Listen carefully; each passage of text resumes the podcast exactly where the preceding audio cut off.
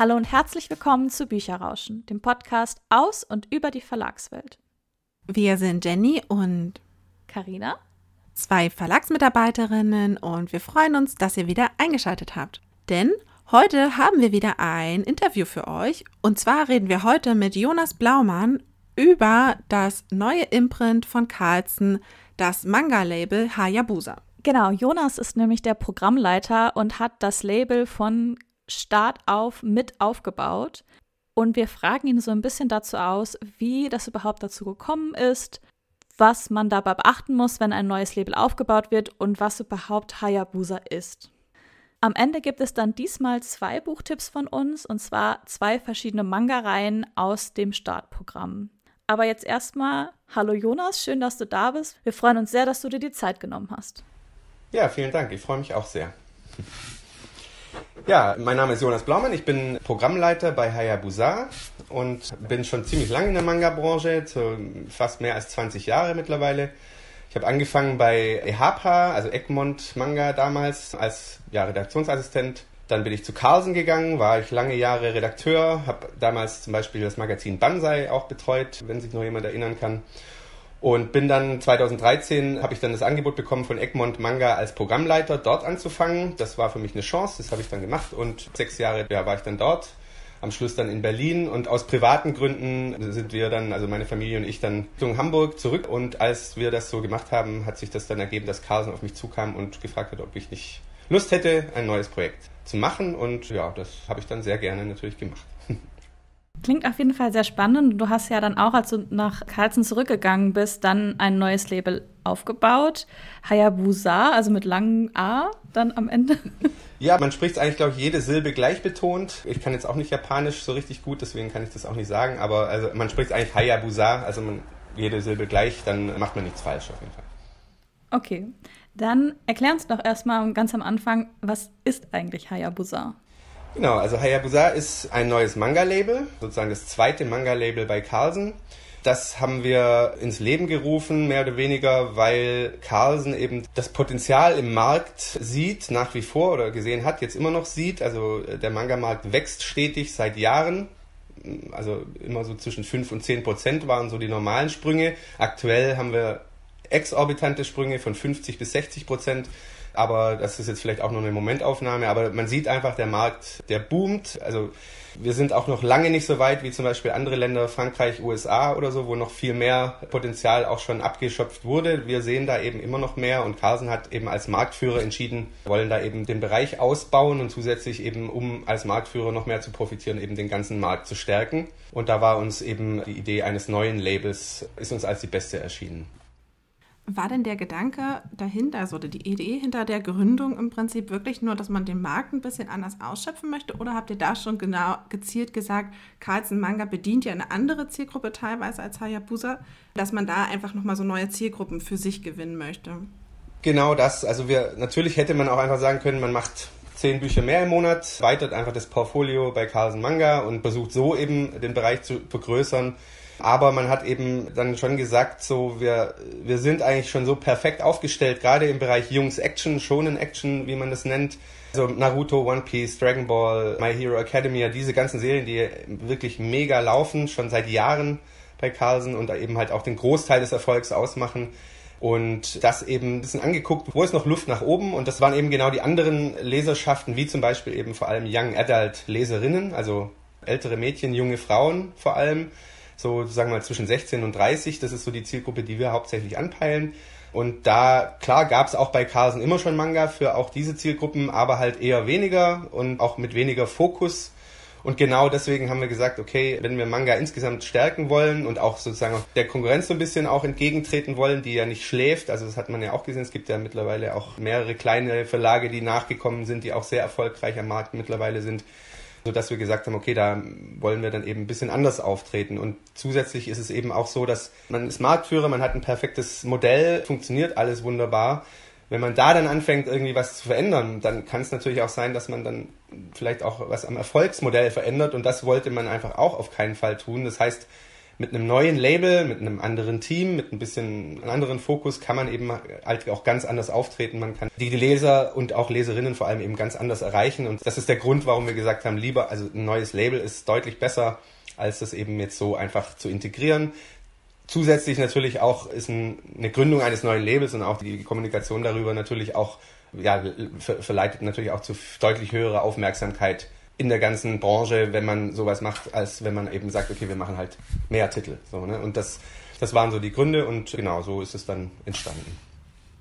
Ja, das ist auf jeden Fall sehr spannend. Ich meine, man kann auch bei einem neuen Label einfach viel mehr ausprobieren, um halt eben nicht, wie du schon gesagt hast, die Gefahr, dass man irgendwie beim Bestehenden was kaputt macht, sondern man kann einfach ganz viel auch austesten und schauen, funktioniert es oder funktioniert es nicht. Wenn man jetzt aber auch ein neues Label aufbaut, ist ja das Wichtigste auch der Name. Wie seid ihr dann auf Hayabusa gekommen? Ja, das ist auf jeden Fall eine, eine, lustige Geschichte. Ich hatte am Anfang, also ich habe mir so eine Liste gemacht mit Namensideen und dann hatte ich zwei Spalten. Auf der einen Seite waren so die ernsthaften Vorschläge, Ideen drauf und dann hatte ich rechts noch so eine Spalte so mit äh, einfach Rumspinnereien oder irgendein Quatsch, den, der mir halt mal so eingefallen ist. Und da stand Hayabusa eben ganz oben drauf auf dieser rechten Spalte erst. Ich bin persönlich, also privat, Hobby, na, Ornithologe ist vielleicht ein bisschen viel gesagt, aber ich gehe gerne Vögel beobachten und fotografieren und das ist meine Leidenschaft privat. Und der Wanderfalk ist einer meiner Lieblingsvögel, der es mir besonders angetan hat. Und dann war halt eben so die Idee, okay, der Name sollte irgendeinen Bezug auch haben zu Japan, aber halt auch nicht zu kompliziert sein. Es gibt ja auch japanische Wörter, die kann kein Mensch lesen und schreiben, der nicht Japanisch kann. Das äh, war mit Hayabusa eigentlich abgedeckt.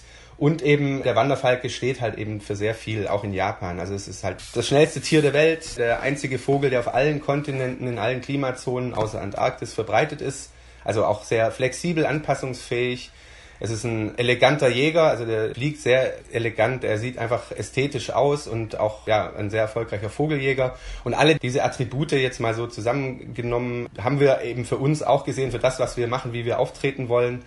Und genau, und in Japan ist es eben halt auch so, dass das Wort Hayabusa eben, es wird zum Beispiel verwendet für einen Schnellzug, für ein mittlerweile nicht mehr, aber früher mal schnellste Serienmotorrad der Welt. Dieses Wort ist eben sehr positiv auch belegt, steht eben für Geschwindigkeit, für Flexibilität, Eleganz. Und das hat uns einfach dann irgendwann gefallen und jeder, der es gehört hat, musste, glaube ich, eine Nacht drüber schlafen, um es dann gut zu finden. Aber dann, das war wirklich dann, dass es Klick gemacht hat und ja, dann haben wir uns dann dafür entschieden. Wer war denn an der Entscheidung alles beteiligt? Also das neue Team für Hayabusa nur oder habt ihr das zusammen mit Carlsen Manga quasi dann zusammen gebrainstormt und euch dann überlegt, wie auch das dann alles ausgestaltet wird? Also wir waren natürlich schon im Austausch auch mit Carlsen Manga, also so wie wir jetzt auch in der Programmarbeit im stetigen Austausch sind.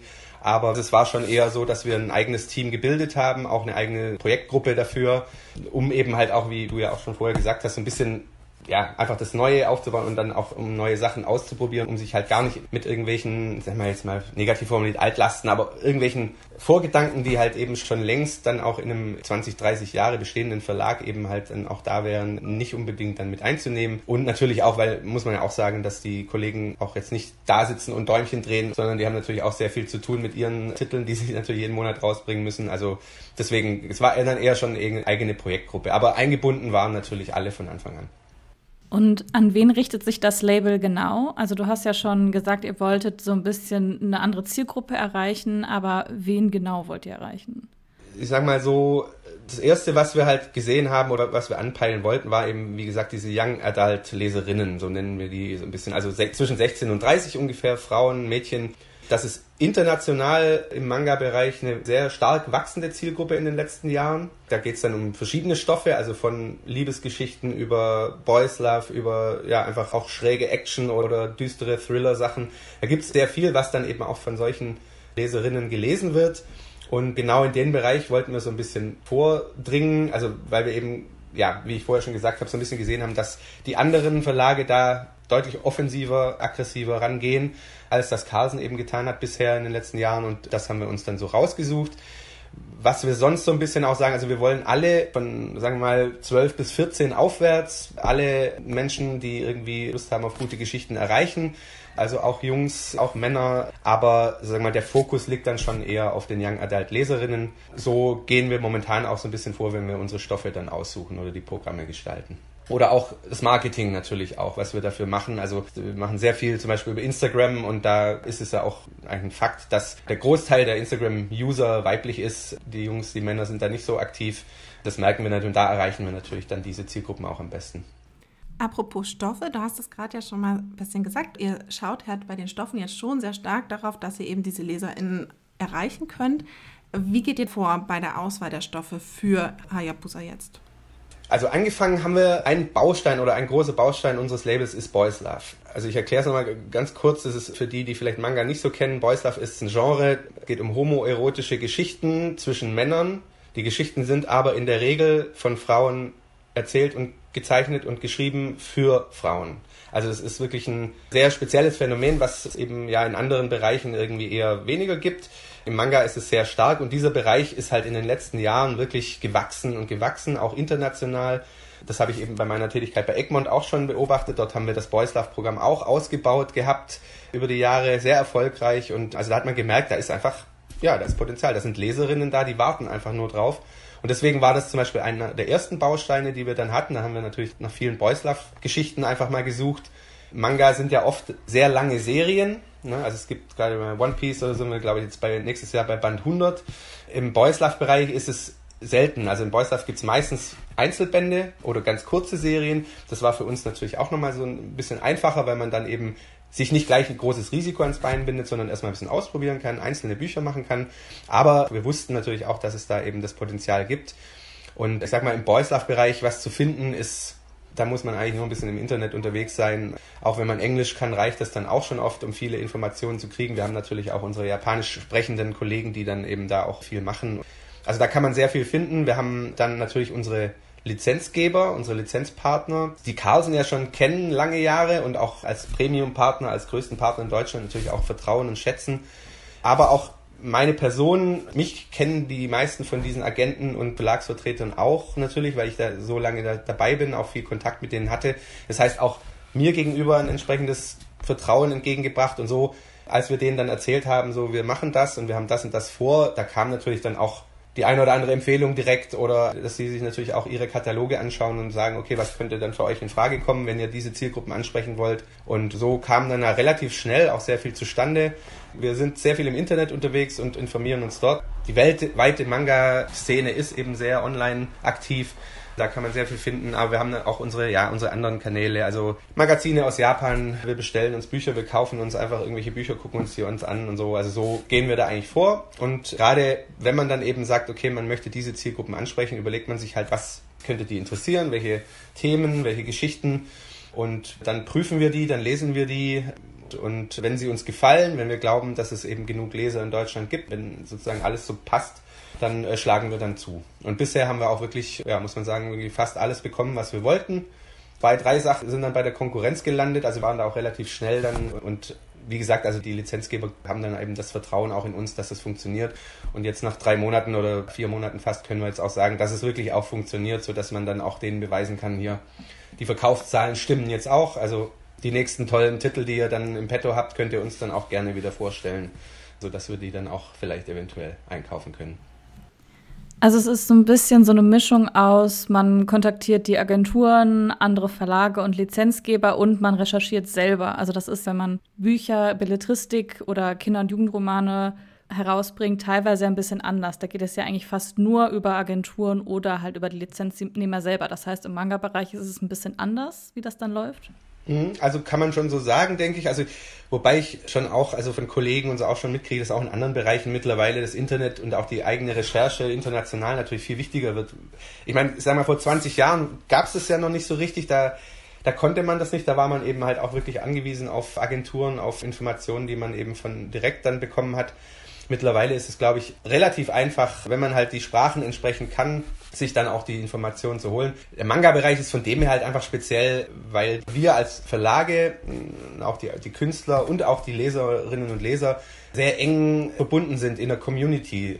Also ne, da ist ein ganz direkter Draht da Das wünschen sich ganz viele andere, glaube ich, auch, dass sie zu ihren Kunden oder ihren Lesern so einen Draht haben, also auch so direktes Feedback auch kriegen können. Das heißt, wir kriegen zum Beispiel auch über, über Social Media, über E-Mail, über sonstige, kriegen wir so viele Wünsche, so hier, die Serie, habt ihr euch die schon mal angeguckt? Die finde ich toll, macht die doch auf Deutsch oder so. Also das kommt auch noch dazu. Ich glaube, wir können uns vor Quellen überhaupt nicht retten momentan. Jetzt kommt noch zusätzlich dazu, ich weiß nicht, ob euch das ein Begriff ist, aber die, dieses Webtoon-Thema ist momentan sehr aktuell. Also weltweit geht es richtig ab, vor allem in den USA, Korea, Japan, China dass eben immer mehr Stoffe direkt im, fürs Web auch produziert werden, dort für ein relativ kleines Geld im Streaming-Abo oder sonst wie auch gelesen werden können. Und da gibt's jetzt auch immer mehr Stoffe, die wir natürlich auch interessant finden, um die vielleicht in ein Buch zu veröffentlichen oder so. Ich glaube, da gibt's überhaupt gar kein Problem, jetzt an Stoffe ranzukommen und muss halt nur schnell sein manchmal, weil die Konkurrenz eben auch dran ist. Und ja, dann eben bestimmte Trends muss man dann halt auch schon erkennen, bevor sie dann wirklich Trends sind, um dann auch noch eine Chance zu haben, zuzugreifen. Aber ja, also es ist schon ein bisschen anders als, denke ich, in der Belletristik, beim Kinderbuch, beim Jugendbuch oder so. Aber ich denke mal, dass die Entwicklung da auch dann irgendwann da auch hingehen wird, dass sich eben die Programmmacher im, in anderen Bereichen natürlich auch die ja, wenn man wartet, bis eine Agentur kommt und das allen Verlagen anbietet, dann muss man teilweise schon sehr hoch bieten und muss dann irgendwie, ne, also die auch überzeugen und dann hat man vielleicht auch gar keine Chance. Wenn man aber dran ist, also schon nachfragt und ein Angebot schickt, bevor irgendjemand es überhaupt erwähnt hat oder gemerkt hat, dann hat man natürlich immer auch noch eine bessere Chance, das zu kriegen und auch zu besseren Konditionen vielleicht noch zu kriegen. Deswegen ist es schon ein wichtiger Punkt für uns, ja. Du hattest jetzt viel gesagt, dass ihr halt vor allem den japanischen Markt euch anschaut, also vor allem den japanischen Manga-Markt. Ist denn langfristig auch geplant, nicht nur japanische Mangas zu übersetzen, sondern vielleicht auch eben Eigenproduktionen zu haben, also deutsche Mangaka da einfach auch zu veröffentlichen oder eben auch aus anderen Sprachen? Also gerade Korea ist ja, was Mangas angeht, auch sehr stark. Genau, also das hatte ich vorher vergessen beim Namen. Wir wollten auch einen Namen, wo nicht Manga drin vorkommt. Also, weil man die anderen heißen ja meistens Carlsen Manga, Egmont Manga. Wir haben gesagt, wir wollen lieber da uns nicht einschränken, damit wir eben irgendwann vielleicht auch andere Stoffe machen können, ohne dass wir erklären müssen, warum wir jetzt Manhwa oder deutsche Comics oder US-Comics vielleicht sogar auch oder französische Sachen machen. Also wer weiß, momentan sind wir noch sehr fokussiert auf den japanischen Markt, weil wir wollen ja jetzt erstmal ankommen, wir müssen uns auch erstmal noch beweisen. Also auch wenn wir jetzt vier Monate wirklich Erfolg haben im Markt, trotzdem müssen wir ja auch langfristig irgendwie auch das hinkriegen, also das Programm auch gestalten. Wir sind aber auch schon an was Koreanischem dran, so viel kann ich schon sagen. Also mehr kann ich jetzt dazu noch nicht sagen, aber das kann ich schon sagen. Und das Thema Eigenproduktion ist so eine andere Sache. Also das wollen wir gerne machen. Ich habe auch in meiner Laufbahn bisher einige Projekte mit tollen deutschen Künstlerinnen vor allem gemacht. Und das würde ich auch gern weiter tun. Ich glaube da auch dran für die Zukunft. Allerdings sind wir momentan noch ein sehr kleines Team und fokussieren uns eben erstmal darauf, dass wir ja eine Basis schaffen und auch sozusagen wirtschaftlich langfristig uns absichern und eine Eigenproduktion, also einen Manga zu entwickeln mit einem Künstler direkt, das ist deutlich, deutlich aufwendiger als einfach eine Lizenz zu übersetzen und die dann rauszubringen. Das heißt, dann da kann man schon mal die 10 bis 20-fache Arbeitszeit ungefähr rechnen für ein Buch. Das muss dann eben da sein und das muss man dann wollen und da muss man eben die Ressourcen und die Kapazitäten schaffen und das werden wir, denke ich, schon irgendwann auch tun, aber aktuell jetzt eher noch nicht. Dazu sind wir einfach noch zu wenig Leute und müssen uns erstmal sortieren. Aber andere Sachen, also auch wer weiß, ob vielleicht auch noch Stoffe aus anderen Ländern kommen, da sind wir immer offen für alles und wir schauen nicht nur auf den japanischen Websites oder so, sondern wir gucken schon auch international, was da so überall los ist. Dann noch mal kurz zurück zu dem Anfang des Labels. Wie seid ihr im Prinzip bei dem Aufbau und bei der Bekanntmachung des Labels genau vorgegangen? Weil es ist ja auch immer spannend. Man überlegt sich, okay, man möchte was Neues etablieren und es neu aus dem Boden stampfen. Da muss man natürlich auch an vieles denken, vieles beachten. Also wie seid ihr da genau vorgegangen?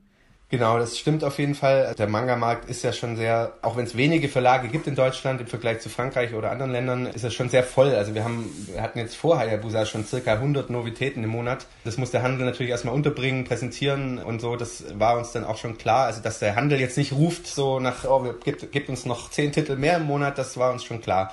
Das war das eine und sagen wir mal, das andere war wirklich, wir haben uns gesagt, wir wollen von Anfang an Leser und Leserinnen im Mittelpunkt sehen. Also dass wir sagen, okay, alles was wir tun, da denken wir zuerst mal dran an die Leser. Also gefällt es denen oder also was können wir tun, damit es für die Leserinnen am besten ist. Was vielleicht sich unterscheidet von manch anderen Verlagen oder Verlagsteilen, die dann eben natürlich erstmal über den Handel gehen müssen, um überhaupt dann an die Endkunden, an die Leser ranzukommen. Und bei uns ist ein Manga, wie ich ja gerade schon geschildert habe, ist es deutlich einfacher, weil wir ja direkten, den direkten Draht einfach mehr haben. Und dann, so haben wir dann natürlich schon auch zweigleisig gedacht, aber uns eben gesagt, okay, die Endkunden sind uns das Wichtigste, deswegen wird dann auch das meiste, was wir tun, darauf ausgerichtet. Wie ihr ja auch als Verlagsmitarbeiter wisst, hat man im Handel ja immer so einen entsprechenden Vorlauf, also die Vorschau, also dass man das neue Programm, wann kündigt man das an und damit dann eben der Handel einkaufen kann, erstmal und, und das alles läuft, da ist man ja teilweise neun Monate bevor ein Buch erscheint schon dabei, eine Vorschau rauszubringen, Cover äh, zu veröffentlichen und so. Und das mussten wir natürlich auch tun, klar, weil wir ja ohne den Handel natürlich nicht funktionieren und Carlsen auch einen wirklich sehr guten Vertrieb hat, die auch sehr viel Erfahrung, gerade was natürlich Manga und Comics angeht, schon seit vielen Jahren haben. Da war uns auch klar, dass da natürlich ein super Apparat im Hintergrund ist, der uns da unterstützt. Und so war es dann auch. Also deswegen haben wir damit ein bisschen früher angefangen. Also sagen wir, als wir dann die Vision und das Profil und alles klar gemacht haben, haben wir uns dann erstmal an die Handelskommunikations- bzw. Branchenkommunikationskampagne gemacht. Dazu haben wir uns eben eine einmalige Sondervorschau gegönnt, also einen eigenen Katalog sozusagen für den Start des Labels mit den ersten Titeln der ersten sechs Monate, inklusive eines Pakets mit einem Leseexemplar, was bei Manga auch völlig unüblich ist. Also das macht eigentlich keiner, weil es im Handel einfach zu wenige interessiert. Die lesen halt einfach die Manga nicht selbst und dann eben auch noch ein paar Postkarten und ein paar schicke Sachen drin. Also so einfach, um zu zeigen, hier, wir sind neu im Markt und wir zeigen euch gleich mal mehr, damit ihr dann auch wisst, was wir hier machen und worüber wir reden. Dieses Paket haben wir auch zusätzlich noch an ausgewählte Influencer, Blogger und auch Pressekontakte auch geschickt, damit die das eben auch dann eben bekommen und verbreiten. Aber dann äh, war uns eben wichtig, dass die Leser zuerst informiert werden, also unsere potenziellen Kunden, die wir erreichen wollen. Das heißt, wir haben dann eben am, ich glaube am 29.12. war das dann, haben wir dann unseren Instagram-Kanal gestartet und da auch die, also sozusagen mit einem leichten Countdown vorher schon, aber dann eben die Nachricht rausgehauen und auch eben unser Programm angekündigt. Normalerweise wäre die Vorschau, glaube ich, im November verschickt worden. Also alle anderen Vorschauen aus unserem Haus wurden auch im November verschickt, nur halt unsere nicht. Die wurde dann wirklich zum 4. Januar erst verschickt, weil wir das eben so timen wollten. Wir wollten ganz klar erst die Leser drinnen informieren und dann konnten dann eben die Händler und auch die, ja, alle Blogger und so weiter dann auch dann drüber berichten. Wir haben uns dann eben auch zwischen Weihnachten und Silvester die Woche ausgesucht, weil das halt auch eine Zeit ist, wo halt sehr viele Leute einfach eh zu Hause sind, vielleicht auch ein bisschen Langeweile haben ein bisschen durchschnaufen und vielleicht auch andere Verlage da jetzt nicht gerade irgendwie super Neuigkeiten raushauen. Das war, glaube ich, auch der richtige Weg. Also es war wirklich unglaublich, was für ein Feedback wir gleich bekommen haben also wir haben jetzt, glaube ich, schon fast 9000 Instagram-Abonnenten nach wenigen Monaten gesammelt. Also das hat wirklich super funktioniert und was uns eben am meisten gefreut hat, war eben, dass die Leserinnen und Leser, die wir eben erreichen wollten, das auch wohl verstanden haben und uns dann auch gleich unterstützt haben von Anfang an. Und ja, und auch der Handel, also trotz anfänglicher, so noch mehr Manga, hm, müssen wir erstmal gucken, braucht es das jetzt? Waren die Vorbestellungen aus dem Handel waren von Anfang an wirklich gut. So gut, dass wir teilweise die Erstauflagen schon zum Auslieferungstermin weg hatten und gleich nachdrucken mussten, weil gar nichts mehr da war. Also das war wirklich, wirklich toll. Und was ich eben noch ergänzen will, ist eben, diese ganze Corona-Situation hat uns natürlich Schwierigkeiten bereitet, am Anfang sehr viel Angst gemacht auch, weil wir dachten, okay, jetzt, haben wir den Plan eines neuen Labels und jetzt kommt hier diese Pandemiesituation, Lockdowns, keine Veranstaltungen möglich, keine Buchhandlungen haben offen. Das war natürlich schon schwierig und da hat uns große Sorgen auch bereitet, wie funktioniert's aber wir konnten ja trotzdem natürlich auch sehen, wie der Manga-Markt sich parallel entwickelt hat in den Monaten, bevor wir dann auch an den Start gegangen sind. Und es ist so extrem nach oben gegangen alles, also das Wachstum ist so exorbitant momentan, dass wir dann irgendwann auch dachten, okay, dann kann jetzt eigentlich nichts mehr schiefgehen. Und ja, so war es dann auch entsprechend. Also wir sind sehr zufrieden mit unserer Kampagne. Wir wurden auch von verschiedensten Stellen, sogar von der Konkurrenz, die haben uns auch ein bisschen gelobt dafür, dass wir das gut gemacht haben. Also das ist ja dann auch immer das nach dem Lob der Leserinnen und Leser natürlich, aber das ist natürlich auch das Größte, wenn dann eben die Konkurrenz das auch den Hut davor zieht. Das hat uns gefallen und ja, also es hat wirklich Spaß gemacht und hat, dass es eben halt auch alles so funktioniert hat und dass jetzt eben auch die Verkaufszahlen in den ersten vier Monaten so stimmen, das freut uns natürlich sehr. Zeigt auch, glaube ich, dass wir dann einiges richtig gemacht haben. Ja, ich finde es auch super spannend, dass ihr die LeserInnen als erstes informiert habt, weil das ist ja vor allen Dingen im Verlag geht es immer darum, man muss den Handel als erstes informieren und der muss alle Infos haben, sonst funktioniert das nicht. Aber Mangas ist ja auch einfach ein Bereich, wo einfach diese Kommunikation zwischen LeserInnen und Verlag noch mal viel näher ist. Das hast du ja auch schon mal angedeutet. Und deswegen finde ich das total spannend, dass ihr auch dann gesagt habt, okay, das ist jetzt halt ein Bereich, da sind die LeserInnen noch mal viel wichtiger und deswegen wollen wir die als erstes informieren. Ihr habt ja auch dann für die Erstauflagen oder für die ersten Bände eine besondere Ausstattung gemacht und auch besondere Werbemittel. Möchtest du da noch mal ein bisschen näher drauf eingehen? Was genau habt ihr euch da überlegt und was habt ihr gemacht? Das ist halt auch wieder, es kommt auch wieder von diesem Punkt, wir denken erstmal, was wollen denn die Leserinnen und Leser haben? Oder was ist für die denn schön? Was könnte die denn noch zusätzlich freuen? Und da haben wir dann eben gesagt, okay, zum Anfang vor allem wollen wir eben jeden Neustart, den wir haben, mit einem bestimmten Extra oder Gimmick versehen. Also im Manga-Bereich ist es mittlerweile auch so, dass es sehr viele Titel gibt, die, die mit Extras eben ausgeliefert werden, meist eben nur in der ersten Auflage, um eben dann am Anfang direkt so eine Nachfrage zu erzeugen. Und das haben wir natürlich aufgegriffen. Da kommt man jetzt mittlerweile wahrscheinlich auch im Markt gar nicht mehr dran vorbei, weil natürlich der Standard auch gesetzt wurde. Aber es war uns eben wichtig, dass wir gleich am Anfang auch ein Zeichen setzen, so wir nehmen eben Geld in die Hand, um eben eine Ausstattung auch zu machen, die dann auch den Leserinnen und Lesern gefällt und die Bücher dann eben nochmal ein bisschen aufwertet. Egal, ob das jetzt durch einfach nur die Haptik ist, dass es schöner aussieht oder sich besser anfühlt oder eben halt auch, dass man eben einen Zusatz dazu bekommt noch, den man halt sonst nicht hätte oder den es halt sonst auch nicht gibt.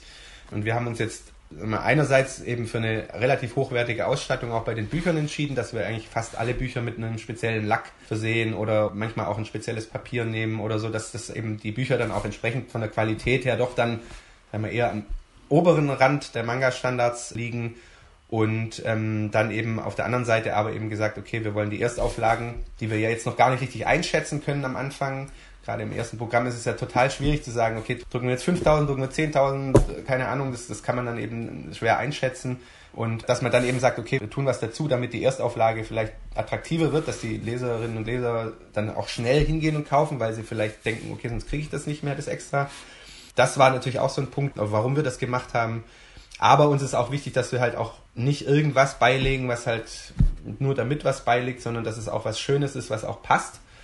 Und so haben wir uns dann eben bei vielen Serien einfach für schöne, hochwertige Postkarten entschieden, die eine Soft-Touch-Oberfläche hatten. Und eben bei allen Boys Love-Titeln unsere sogenannten SNS-Cards, die muss ich kurz erklären. Also SNS heißt in Japan einfach Social Network Services. Das bedeutet nichts anderes als Social Media, was wir Social Media nennen. Also alles Instagram, Facebook und Co. Und das sind eben Plastikkarten, die gestaltet sind wie ein Smartphone-Screen wir haben dann uns für einen Instagram-Post entschieden. Dann hat man praktisch eine transparente Plastikkarte, die ist bedruckt. Da ist aber eine transparente Fläche noch hinter den Figuren, so dass man dann praktisch, man kann ein Selfie damit machen, man kann durchgucken und dann den Hintergrund dann fotografieren oder halt eben auch die Karten einfach schön mit denen dekorieren. Das war so ein bisschen, das kommt aus Japan der Trend. Die, in Japan ist es auch ein Verkaufsitem mittlerweile. Die verkaufen das wirklich als Merchandise-Items. Und wir haben halt gesagt, das ist was ganz Tolles, das hat bisher noch keiner gemacht, das finden wir super, das glauben wir ganz fest dran, dass unsere Leserinnen und Leser das auch gut finden. Also machen wir das und haben uns entschieden, das zu tun. Und die kommen wirklich richtig gut an. Also wenn man mal unsere Kanal ein bisschen rumschaut, wie kreativ und die, da, die Fans da sind, was, man, was die alles damit dekorieren und welche Fotos sie da hochladen und was sonst, das ist echt unglaublich. Also deutlich, deutlich besser und vielfältiger, als wir uns das hätten träumen können, was da dann dabei rauskommt. Und das machen wir jetzt auch weiter. Also es wird wirklich im Boys Love Bereich jeder neue Band, der neu erscheint, in der ersten Auflage so eine Karte bekommen. Und ansonsten schauen wir uns das dann von Fall zu Fall an. Also wir haben jetzt zum Beispiel eine Liebesgeschichte, in der eine Frau, die in einem Programmkino als Kartenabreißerin arbeitet, sozusagen die Hauptfigur ist, die, da haben wir jetzt so ein, im Band 1 gibt es dann ein Lesezeichen hinten an der Klappe zum Raustrennen, was eben wie eine Kinokarte zum Abreißen gestaltet ist. Also so Ideen versuchen wir uns dann auszudenken, dass eben so ein Extra dann auch wirklich inhaltlich passt und auch ja einfach zum Thema selber und auch zur Geschichte selber passt und das ist so unser Anspruch. Aber das ist wirklich, also bei dem Konkurrenzdruck, den man im Manga eben hat, also wie gesagt über 100 Novis jeden Monat, da muss man dann teilweise eben schon was machen, um um dann aufzufallen und um eben vielleicht auch eine Kaufentscheidung dann zu unseren Titeln auch tendieren zu lassen, wenn sich eine Leserin entscheiden kann, kaufe ich mir das Buch oder das und bei dem ist halt was Schönes dabei, dann kann es natürlich sein, dass es den Ausschlag gibt und das ist natürlich der Hintergedanke dahinter auch. Uns sind die tatsächlich auch schon aufgefallen. Gerade die Karten haben wir auch im Social Media Bereich schon sehr, sehr viel gesehen. Ich finde auch die Postkarten total schön. Und es ist, wie du sagst, schon mittlerweile fast üblich bei Mangas, dass es immer so ein zusätzliches Extra aufgibt, gerade zum Start auch von einer Reihe. Also das finde ich schon sehr spannend, dass ihr da auch das gleich mitgenommen habt. Ich habe noch eine weitere Frage, die vor allem dann den Kontakt zu euren LeserInnen meint. Und zwar hast du vorhin schon einmal gesagt, ihr habt einen eigenen Instagram-Kanal dazu eröffnet, zum Start des Labels auch. Macht ihr noch andere, so Social Media oder so Interaktionssachen, wo ihr mit den LeserInnen in Kontakt treten könnt oder wo gerade ihr jetzt online dann auch viel aktiv seid? Also Instagram ist momentan der Hauptkanal, damit haben wir angefangen und wie gesagt, wir sind also noch ein sehr kleines Team, sodass wir da erstmal gucken müssen. Wir machen ja auch alles mit, also auch wir Redakteure sind sehr aktiv da. Das gehört für uns auch dazu, also weil uns der direkte Draht eben auch wichtig ist zu den Leserinnen und Lesern. Wir haben auch einen Twitter-Kanal, der ist noch so ein bisschen rudimentär bespielt. Da müssen wir noch so ein bisschen die Kapazitäten schaffen, um das dann auch mehr noch machen zu können und wollen auch in Zukunft auch noch mehr machen. Also wir spielen mit dem Gedanken auch irgendwie TikTok-Videos zu machen irgendwann, also bei YouTube sowieso auch noch mal ein bisschen auch mehr Video-Content auch zu machen. Aber das ist, wie ihr euch vorstellen könnt, natürlich auch sehr aufwendig. Also da muss man natürlich dann auch, wenn man so einen Kanal hat, muss man ja auch Inhalte liefern, sonst schläft er ja auch wieder ein und keiner interessiert sich dafür. Deswegen muss man dann auch das Material auch bereitstellen. Das können wir momentan einfach noch nicht so. Aber das ist eben ganz wichtig für uns, also wir haben natürlich auch klar über die Website eine E-Mail-Adresse, wo sich auch Leute melden können bei uns, die zum Beispiel nicht bei Instagram sind. Das gibt's alles, also man kann uns auch sonst erreichen. Wir wollten natürlich auch deutlich mehr persönlichen Kontakt auf Messen und Conventions haben, denn das hoffen wir, dass das nächstes Jahr dann wieder möglich ist. Das ist, hat uns sehr traurig gestimmt, dass gerade jetzt, wo wir dann anfangen und eigentlich rausgehen wollen und dann irgendwie direkt in die Gesichter blicken und Gespräche führen wollen mit unseren Leserinnen und Lesern, dass das eben leider nicht ging.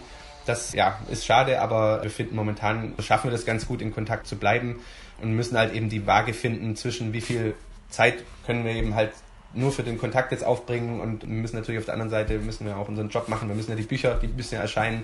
Ohne die Bücher steht und fällt ja alles sozusagen und deswegen wir werden da noch auf jeden Fall noch aktiver werden in Zukunft. Ich glaube, das ist insgesamt für ja eigentlich für alle Bereiche, die irgendwie direkt mit Kunden in Kontakt treten wollen. Ich glaube, das merkt man auch in anderen Branchen mittlerweile, dass, dass auch größere Firmen, die eigentlich Produkte herstellen, wo man jetzt nicht so eine emotionale Bindung vielleicht dazu aufbaut, selbst die treten direkt irgendwie über ihr Social Media mit ihren Kunden in Kontakt. Das ist, glaube ich, ohne das geht's in Zukunft gar nicht mehr. Und gerade bei unseren Endkunden ist es halt einfach, die sind halt einfach sehr, sowieso schon so aktiv, die kennen sich einfach auch schon so aus, dass es dann einfacher ist, auch mit denen dann äh, den Kontakt zu halten. Wir haben jetzt noch mal eine persönliche Frage. Und zwar, wir haben auch ein bisschen durchs Programm gestöbert und werden natürlich ein paar Buchtipps geben aus dem Programm. Aber wir würden jetzt gerne mal wissen von dir aus dem aktuellen oder kommenden Programm, was ist denn so dein Favorit? Ja, also da habe ich mir auch sehr viele Gedanken drüber gemacht, über diese Frage. Das ist sehr schwierig. Aber also momentan ist mein persönlicher Favorit ist der Thriller The Vote, den wir im November starten werden. Das ist eine siebenbändige Reihe, die, ja, ein bisschen schwer zu erklären. Es ist so ein düsterer, ja, Psychothriller. Da geht es um eine Schulklasse, in der auf einmal alle eine App installiert bekommen auf ihrem Handy, die sagt, ihr müsst jetzt alle abstimmen, jeden Tag wird einer bestimmt und der stirbt dann den sozialen Tod, so wird es dann formuliert. Und wissen dann alle nicht so richtig, was damit anzufangen ist, aber das stellt sich dann halt raus, dass derjenige oder diejenige, die dann ausgewählt wurde, deren düsterstes Geheimnis, praktisch die Leichen im Keller werden dann allen anderen einfach einmal erzählt, also auch gepostet oder so. Und also da hat wirklich jeder eine Leiche im Keller und das ist ganz extrem, das ist auch teilweise richtig eklig und aber total spannend und da geht wirklich unter die Haut, also gefällt mir momentan sehr gut.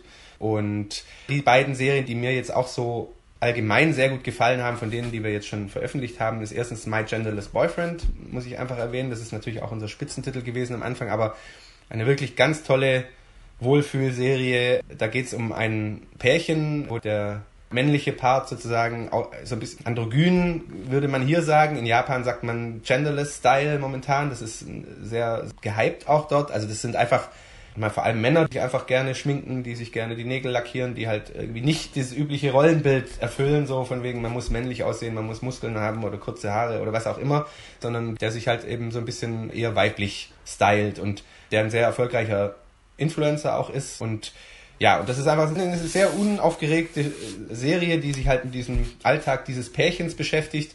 Sie arbeitet als Redakteurin in einem Hentai-Manga-Verlag auch, wo halt irgendwie Erotik-Manga gemacht werden. Und also es ist sehr, so ein bisschen auch das übliche japanische Bild von Mann und Frau wird da halt total umgekehrt. Ist ganz toll gemacht und spielt eben sehr unaufgeregt mit diesen Klischees. Also bestimmte Rollenbilder, die sind halt so, aber da kann man halt auch ganz unaufgeregt die einfach ignorieren und machen, was man selber gerne möchte, wie man selber gerne glücklich werden möchte. Das ist also eine ganz tolle Serie, die auch sehr erfolgreich läuft. Und dann eben noch unser Thriller, den wir gestartet haben, äh, Teach Me How to Kill You. Der gefällt mir auch sehr gut. Also den hätte ich auch bei Egmont schon mal auf den Tisch gelegt damals, konnte ich mich nicht durchsetzen. Habe ich jetzt dann irgendwie, konnte ich das dann machen und also wirklich eine sehr blutige, aber auch sehr spannende und dynamische Serie über ein Mädchen, deren Eltern umgebracht wurden von einem Serienkiller und sie möchte sich eben rächen, sie möchte diesen Killer zur Strecke bringen und geht dazu in die Lehre bei einem anderen Serienkiller sozusagen, um dann zu lernen, wie man diesen Serienkiller dann umbringen kann, so als aus Rache. Also es ist sehr schräg, auch ein bisschen übertrieben, natürlich überspitzt, aber wirklich sehr schön.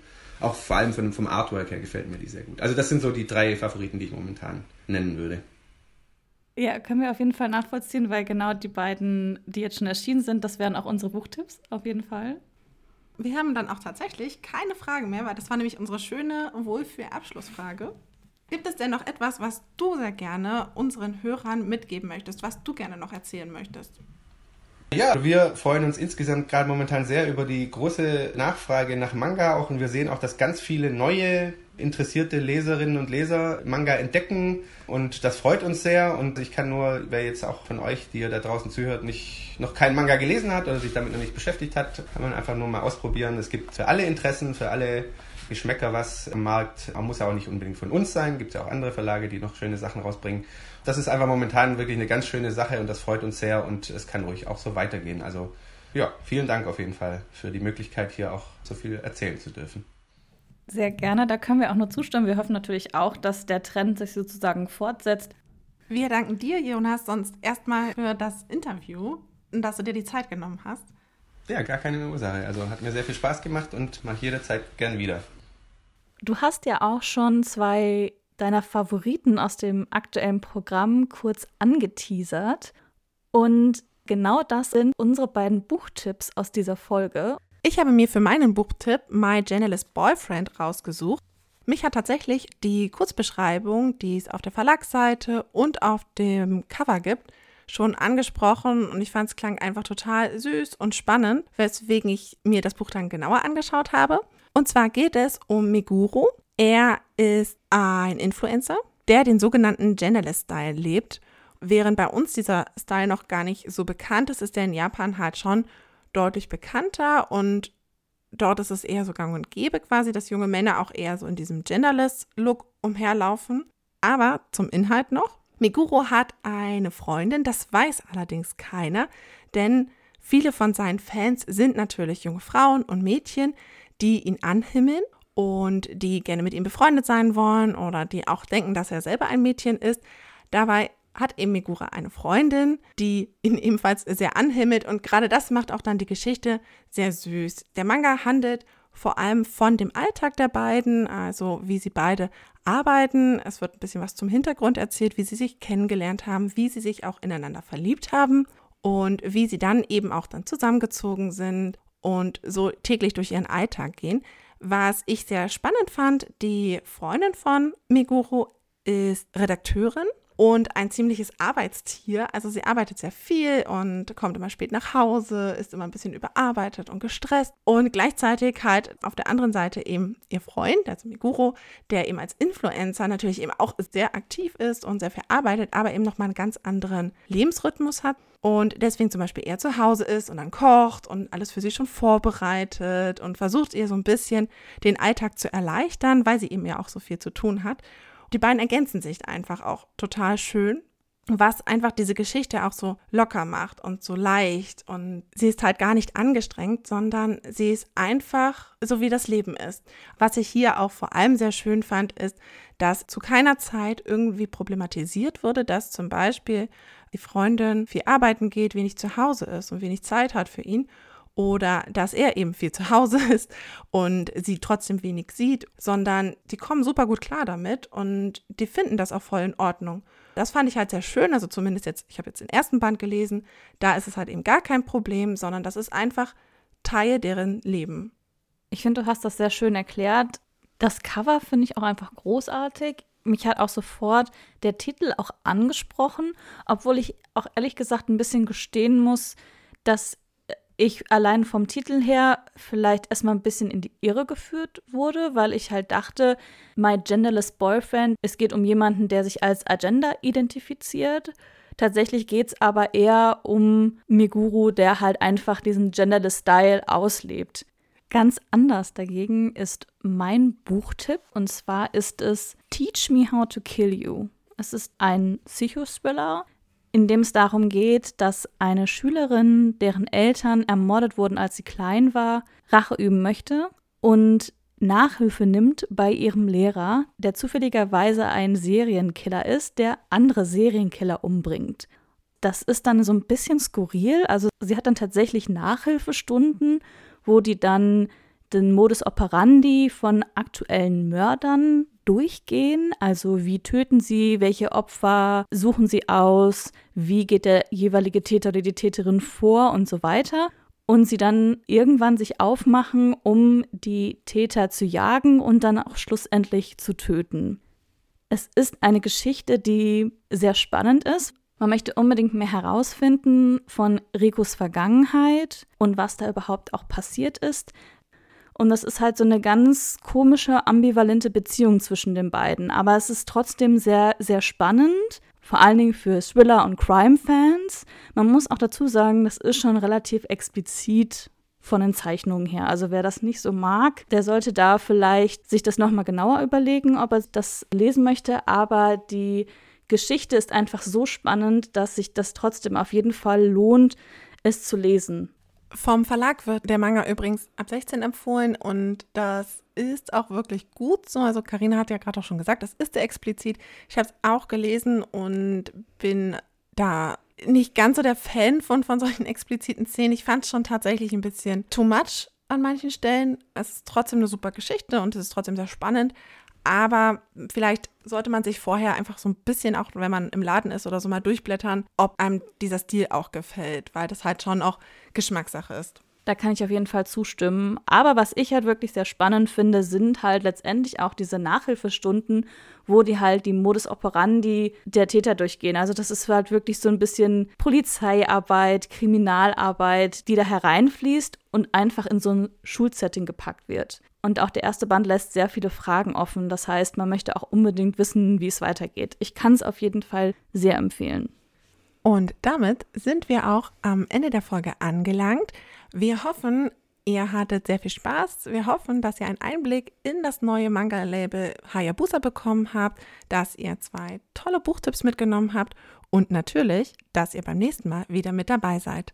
Wenn ihr noch Fragen, Anregungen habt, dann könnt ihr uns natürlich auch jederzeit schreiben unter bücherrauschen.web.de oder auf Instagram und lasst uns auch gerne eine Bewertung da. Wir würden uns freuen und sagen dann bis zum nächsten Mal. Macht's gut!